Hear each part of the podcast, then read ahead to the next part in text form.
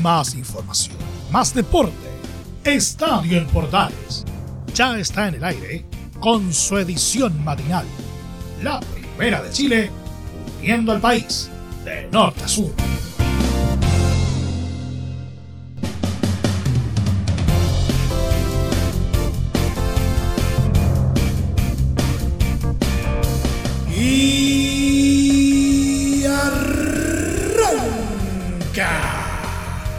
Señoras y señores, ¿cómo les va? Muy buenos días, bienvenidos al show. Mitad de semana y seguimos plagados más que nunca con fútbol, fútbol y más fútbol por todos lados.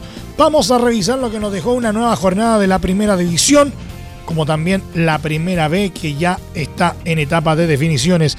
Les vamos a contar lo que se vivió en la jornada copera del día de ayer, tanto en Copa Libertadores como en Copa Sudamericana. Y también les vamos a contar algunas cositas relacionadas con el Rally Dakar 2021 que está en plena marcha. Todo esto y mucho más en los próximos 30 minutos. Bienvenidos a esto que hemos llamado Estadio Portales AM.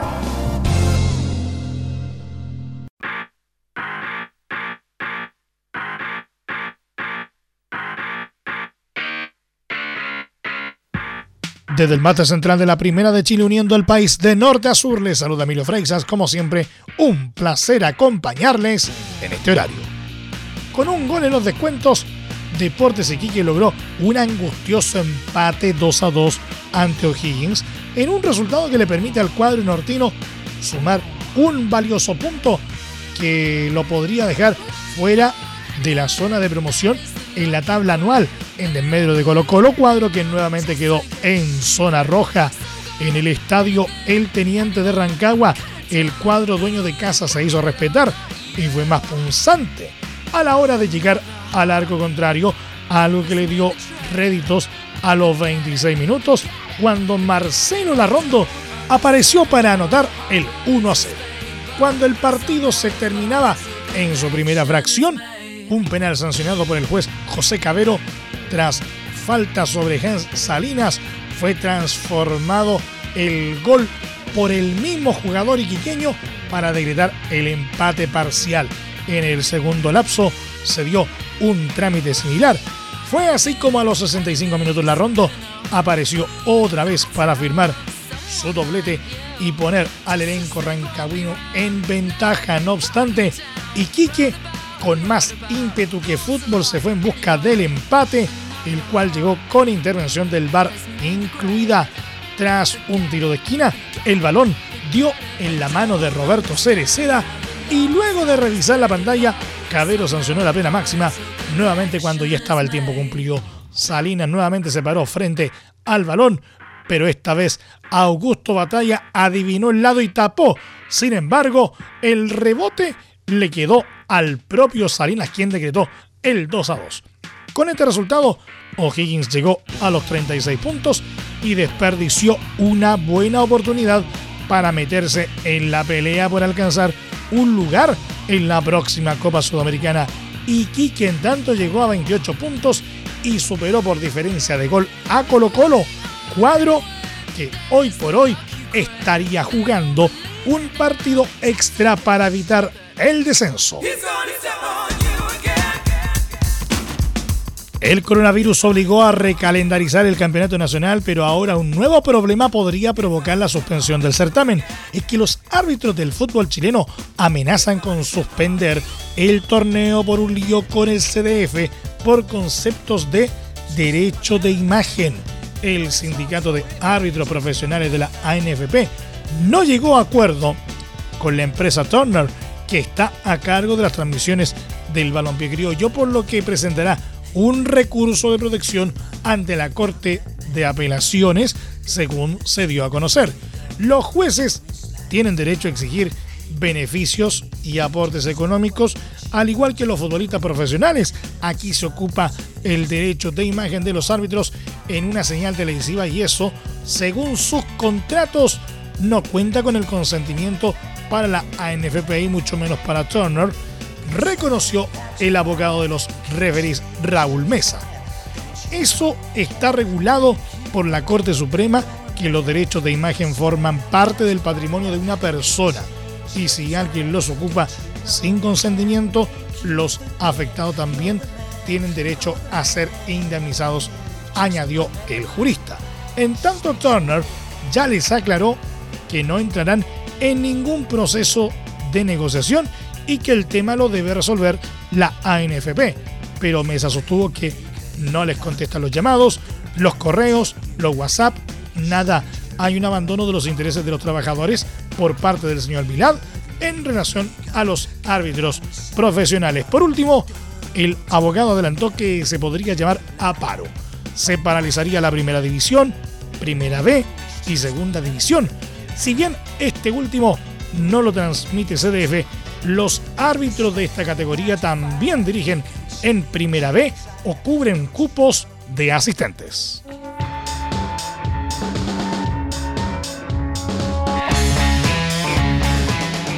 El delantero argentino Nicolás Blandi quedó al margen de la convocatoria de Colo Colo para el vital duelo que sostendrán este miércoles ante Universidad de Concepción por la fecha 30 del Campeonato Nacional.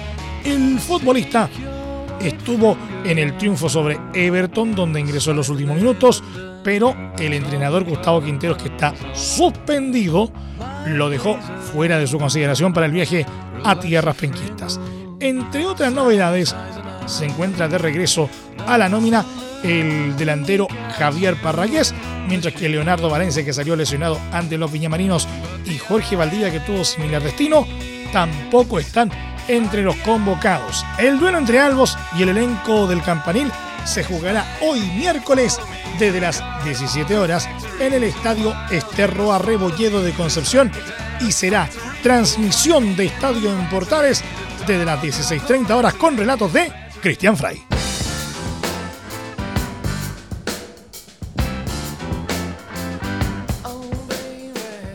A continuación nos vamos a revisar eh, lo que nos dejó una nueva jornada de la primera vez del fútbol chileno. Rangers se impuso con comodidad por 3 a 1 a Deportes Puerto Montt en el Estadio Fiscal de Talca y se acercó a la final por el segundo ascenso a falta de una fecha para que termine el campeonato de la primera B.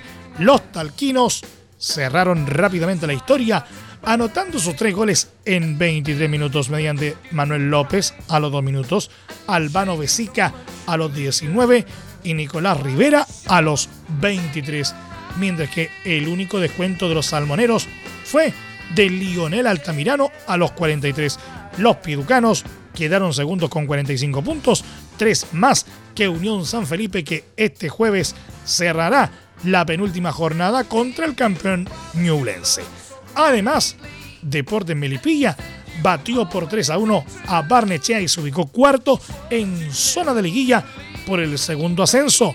Los goles de los Potros fueron gracias a un hat-trick de Gonzalo Sosa a los 6, 30 y 80 minutos, en tanto que el descuento guaycochero corrió por parte de David Enríquez a los 87. Finalmente, Magallanes derrotó por 2 a 0 a Deportes Santa Cruz y también se instaló en posiciones de liguilla en el quinto puesto en un duelo que se definió con tantos de Julián Alfaro a los 45 y Diego Bielkevitz a los 53.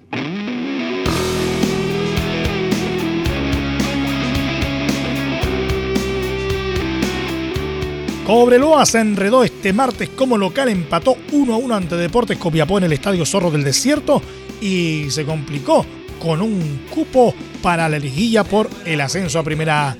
El conjunto loíno comenzó perdiendo el partido válido por la fecha 29 tras la anotación de Luca Pontigo a los 26, pero tres minutos después Roberto Riveros a los 29 colocó el empate 1 a 1 que se mantuvo hasta el final. Con este resultado, el equipo de Nelson Soto se complicó con un cupo a la liguilla, pues quedó en el noveno puesto con 36 puntos a 2 de Melipilla. En otros resultados de la jornada, San Luis goleó 3 a 0 a Deportes Temuco y sumó puntos en la parte baja, mientras que Deportes Valdivia, descendido a segunda división, logró un agónico 2 a 1 ante Santiago Morning.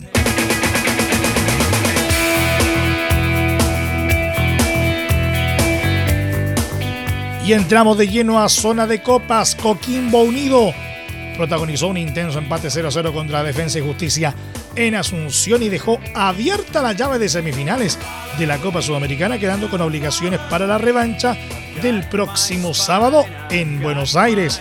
El partido comenzó con todo, ya que a los dos minutos ya habían dos llegadas muy claras de uno y otro lado, siendo la escuadra pirata que golpeó primero con un centro de Rubén Farfán que pegó en el travesaño de los trasandinos, mientras que Brian Romero tuvo mano a mano para el elenco de Hernán Crespo que se fue desviado. Tras este inicio frenético, la intensidad bajó hasta el final del primer tiempo cuando el propio Romero tuvo tres posibilidades muy nítidas que no pudo concretar, perdonando a un elenco aurinegro que a esa altura anhelaba el final de la etapa inicial. En el segundo tiempo, entre Eugenio Isnaldo y nuevamente Romero, comandaron al elenco trasandino a ser superiores en el arranque del complemento, aunque poco a poco el equipo de Juan José Rivera fue emparejando el duelo con acercamiento de Lautaro Palacios, que en dos ocasiones no pudo definir de buena forma tras una buena habilitación a los 60 y 63 minutos. No obstante, la posibilidad más manifiesta que tuvo la escuadra coquimbana llegó en el final, a los 89 minutos, cuando Farfán llegó solo y con balón dominado al área rival luego de un contragolpe, pero no remató con la rapidez que requería la jugada y fue anticipado por un defensor rival. La vuelta de esta llave será el sábado en la capital argentina a partir de las 20-30 horas en un duelo en que el empate 0 0 llevará el partido a penales. Una igualdad con goles clasificará a Coquimbo y quien gane pasará a la gran final.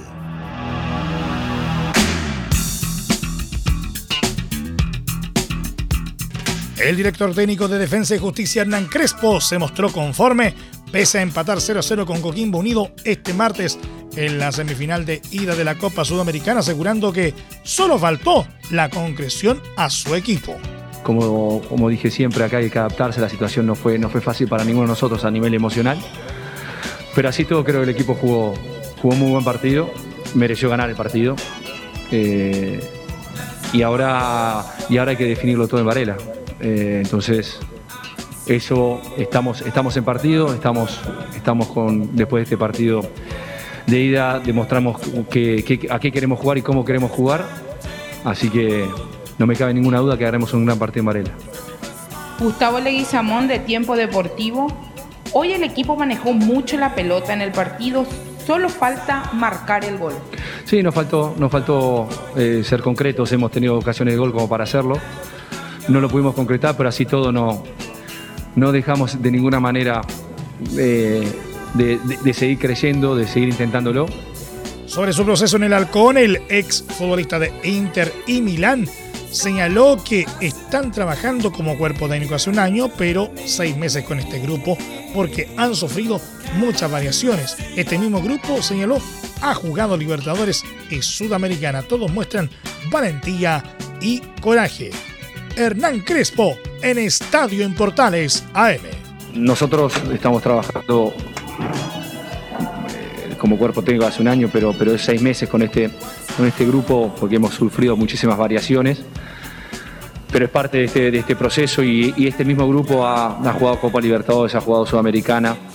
Eh, hacerlo de la manera que lo hace de, visitante eh, es muy valioso, con muchos jugadores que, que también están eh, algunos en los inicios, eh, en partidos internacionales y en partidos en general, y así todo demuestra un coraje enorme, así que por eso, en eso nos apoyamos, nos apoyamos en, el trabajo, nos apoyamos en la disciplina, nos, nos, apoyamos en el creer, en el creer y estoy convencido, no me cabe ninguna duda que vamos a hacer un gran partido el sábado. El capitán de Coquimbo Unido Matías Cano manifestó confianza para la revancha del próximo sábado ante Defensa y Justicia luego del empate 0 a 0 de este martes en Asunción y habló de la posibilidad de ganar la Copa Sudamericana. tenemos que entender de que, de que estamos a dos partidos de ser campeones y que los detalles lo tenemos que pulir y lo tenemos que, manejar desde la concentración. No, no, no van a ser muchas las ocasiones que tengamos y tenemos que estar tranquilos ahí, pero bueno, mis compañeros eh, dejaron todo lo que tenían adentro para, para dejar el nombre de Coquimbo bien alto. En conferencia de prensa, el portero además le dio valor a la igualdad en Paraguay. Matías Cano en la primera de Chile, uniendo al país de norte a sur. Bueno, es un partido de alto nivel, un partido de, una complejidad que tenés que mantener la concentración el 100% del tiempo porque son detalles lo que te hacen ganar o perder. Y si bien nosotros queríamos ganar, sabíamos que también lo, segundo a ganar era que no nos conviertan. Y si podíamos empatar a cero, no era lo que venimos a buscar, pero sí que tenemos la, fe y la convicción de, que este resultado es mejor para nosotros que para ellos.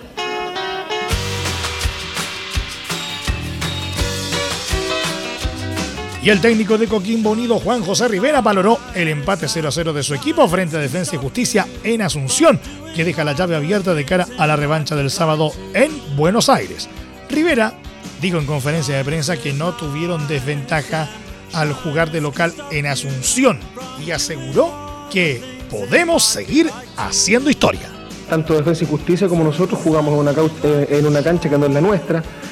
A nosotros sin duda alguna que nos hubiese gustado jugar en nuestra, en nuestra cancha, en Coquimbo, porque es algo lógico, uno espera siempre jugar de local en su estadio, no, hoy día en, en Paraguay, a pesar de que la cancha estaba muy buena y la gente nos ha tratado de forma espectacular, uno siempre espera jugar en su reducto, el partido local. Pero hoy día fue para los dos lados lo mismo. Ellos no están acostumbrados a esta cancha, nosotros tampoco. Por lo tanto, más que quejarnos del reducto, quisimos venir a plantear un buen partido, de sacar un resultado que nos permita tener la llave abierta. Y me parece que así fue. Hoy día la llave está absolutamente abierta para cualquiera de los dos equipos. Estoy orgullosísimo de lo que estamos haciendo, pero nos falta, nos falta algo muy importante que es esa vuelta y te podemos dar, seguir haciendo historia. Sobre el desarrollo del compromiso, el ex Audax italiano señaló que tuvieron una ocasión muy clara para convertir en el final y el cuadro trasandino, a pesar del dominio, solo tuvieron dos claras, ratificando que el trámite fue parejo y este resultado esperan capitalizarlo en Argentina. Juan José Rivera, en Estadio en Portales AM. Al saber que ellos manejaban el balón, quizás nosotros propusimos un, un planteamiento para aprovechar algunos espacios que ellos pudiesen dejar en, en zona, en zona defensiva. Se dio más al final, donde tuvimos una ocasión muy clara para convertir. Yo le cuento a ellos, a pesar de su dominio con el balón, les cuento dos ocasiones de gol bastante claras. El resto fue un trámite, me parece que parejo, con dos equipos que juegan de forma diferente. No hay solamente un fútbol, hay muchas posibilidades de, de, jugar o formas de jugar y en ese sentido trataremos de este resultado poder capitalizarlo en Argentina, en donde tenemos que hacer un gran partido también. La revancha será el sábado a partir de las 20-30 horas y será transmisión de Estadio Portales desde las 20 horas con relato de Alfonso Zúñiga. Por otro lado, River Plate rozó la hazaña en la Copa Libertadores, pero no pudo. La semana pasada perdió 3 a 0 con Palmeiras y la noche de este martes se impuso 2 a 0 en Brasil. Faltó un gol y hubo polémica. Paulo Díaz fue titular en el cuadro argentino. El zaguero que venía siendo muy criticado jugó uno de sus mejores partidos en el Millonario y casi anota desde fuera del área. También fue amonestado en los 17 minutos. Benjamin Kusevich, en tanto, ingresó a los 81 en Palmeiras cuando River atacaba con todo. Robert Rojas abrió la cuenta a los 29 con un tremendo cabezazo y Rafael Santos Borré puso el segundo al cierre de la primera mitad. En el segundo tiempo se produjeron las controversias. River consiguió el tercero a través de Gonzalo Montiel, pero luego de revisar el VAR se cobró offside de Santos Borré. En la jugada previa, el colombiano estaba un paso adelantado. La duda estaba si la pelota venía de un rebote en un jugador de la banda sangre o en uno del verdao. Ya en el último cuarto de hora se cobró penal, pero nuevamente entró en acción el VAR. Luego de revisar varios minutos, se estimó que no había falta sobre Matías Suárez.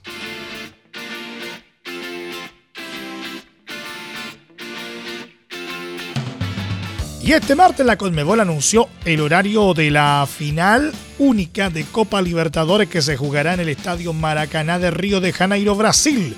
El ente rector del fútbol sudamericano informó que el duelo se jugará el próximo sábado 30 de enero a las 17 horas, aunque se jugará sin la presencia de público en razón de la pandemia en curso, se tratará de un evento global que será transmitido a países de todos los continentes, se informó en un comunicado. Hay que recordar que el ya clasificado Palmeiras espera rival entre Boca Juniors de Argentina y Santos de Brasil.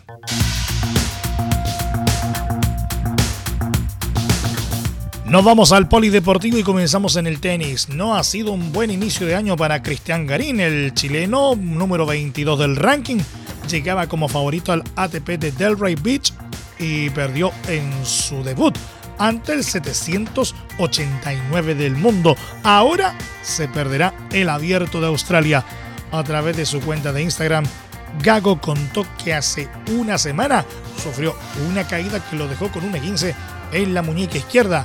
Se me ha hecho muy difícil jugar en los últimos días y dadas las restricciones del torneo no me permiten viajar con mi fisioterapeuta lo cual hace imposible contar con una buena recuperación, expresó el tenista.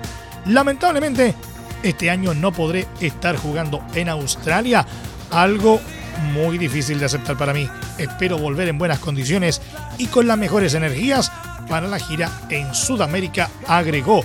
Garín llegaba como cabeza de serie al primer Grand Slam de la temporada. El año pasado fue eliminado en la segunda ronda por Milos Raonic. La gira sudamericana comienza el 22 de febrero con el ATP de Córdoba. Luego vienen Buenos Aires el 1 de marzo y Santiago el 8 de marzo. El torneo de Río de Janeiro fue suspendido.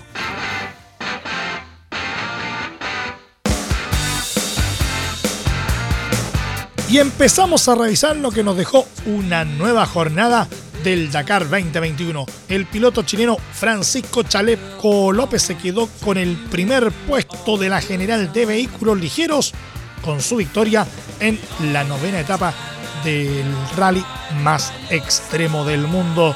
López en un recorrido que partió y terminó en Neón con 109 kilómetros de enlace y 465 de especial. Bajó del primer puesto al estadounidense Austin Jones, que ahora es segundo a 12 minutos 25 segundos del chileno tras perder 33 minutos en la novena especial. En definitiva, Chaleco marcó 5 horas 31 minutos 41 segundos en la etapa de este martes, seguido por el catarí Khalifa Al-Attiyah con 5 horas 43 minutos 15 segundos y el polaco Marek Koksal a 21 minutos 46 segundos. En la general, el Nacional está liderando todo con 42 horas, 5 minutos 20 segundos y detrás de él están Austin Jones con 42 horas 17 minutos 45 segundos y el polaco Aaron Domsala con 42 horas 43 minutos 23 segundos.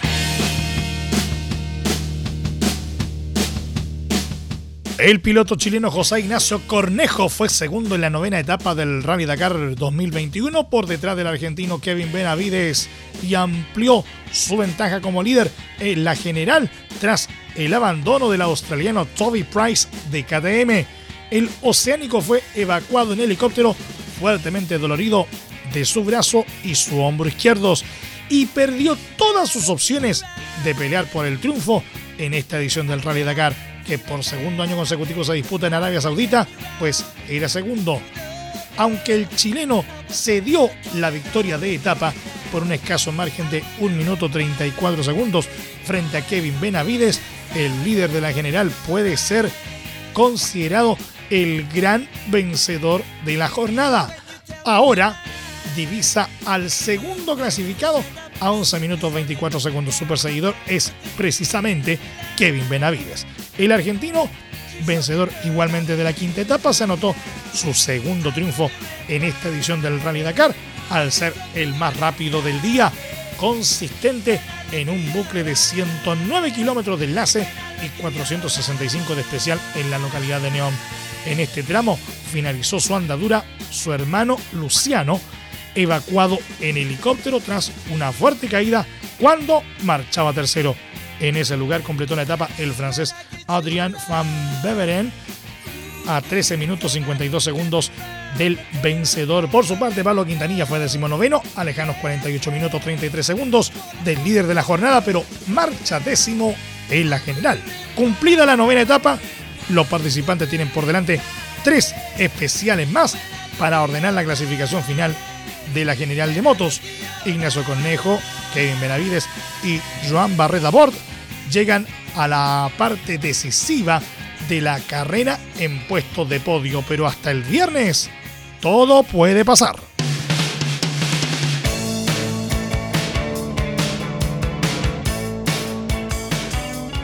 El piloto chileno Giovanni Enrico hizo historia en su hoja de vida personal al anotarse su primer triunfo parcial en el Rally Dakar al ganar este martes la novena etapa de la competición que se lleva a cabo en las dunas de los desiertos de Arabia Saudita. El deportista nacional logró un tiempo de 6 horas 24 minutos 41 segundos en el circuito que recorrió la ciudad de Neón, con 109 kilómetros de enlace y 465 de especial, para aventajar en un minuto y medio su más cercano perseguidor, el francés Alexandre Giraud. En la clasificación general, el piloto antofagastino completó un total de 46 horas 59 minutos 26 segundos para quedar a 24 minutos 15 del líder de la competición, el argentino Manuel Andújar. En tanto, Ignacio Pedemonte remató cuarto con un tiempo de 6 horas 40 minutos 41 segundos a 16 minutos de su compatriota para mantenerse quinto en el listado total. Este miércoles los pilotos afrontarán la décima etapa entre Neom y Al Ula con 342 kilómetros de especial cronometrada. Y pese a tener una opaca jornada en el presente Rally Dakar 2021, el piloto chileno Ignacio Casares se mantuvo entre los 10 mejores de la categoría camiones. Tras la novena etapa, el deportista nacional completó el recorrido de 465 kilómetros de especial cronometrada en Neón en un tiempo de 6 horas 50 minutos 59 segundos, terminando en la decimotercera posición, quedando a una hora y 45 minutos del ganador de la prueba, el checo Martin Masic. Casale totalizó así 42 horas, 8 minutos 58 segundos, ubicándose décimo a 4 horas 26 minutos del líder de la clasificación general, el ruso Dmitry Sotnikov. Este miércoles, como ya lo dijimos, los pilotos afrontarán la décima etapa entre Neom y Al-Ula con 342 kilómetros de especial cronometrada.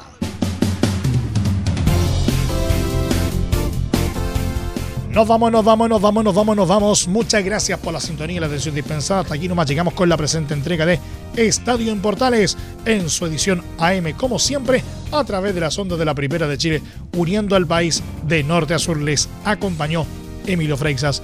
Muchas gracias por habernos sintonizado a través de todas nuestras plataformas de Portales Digital, a través de nuestros medios asociados en todo el país y por supuesto también a través de la Deportiva de Chile Radiosport.cl. Continúen en sintonía de Portales eh, Digital porque ya está aquí Leo Mora y la mañana al estilo de un clásico portaleando la mañana. A continuación, recuerden que a partir de este momento este programa se encuentra disponible en nuestra plataforma de podcast en Spotify en los mejores proveedores de podcasting y por supuesto también en nuestro sitio web www.radioportales.cl. Más información luego a las 13.30 horas en la edición central de Estadio Portales con Carlos Alberto Bravo y todo su equipo. Que tengan todos un muy buen día y recuerden, como siempre, lo más importante, si pueden, quédense en casa más información, más deporte. Esto fue Estadio en Portales, con su edición matinal. La primera de Chile, uniendo al país de norte a sur.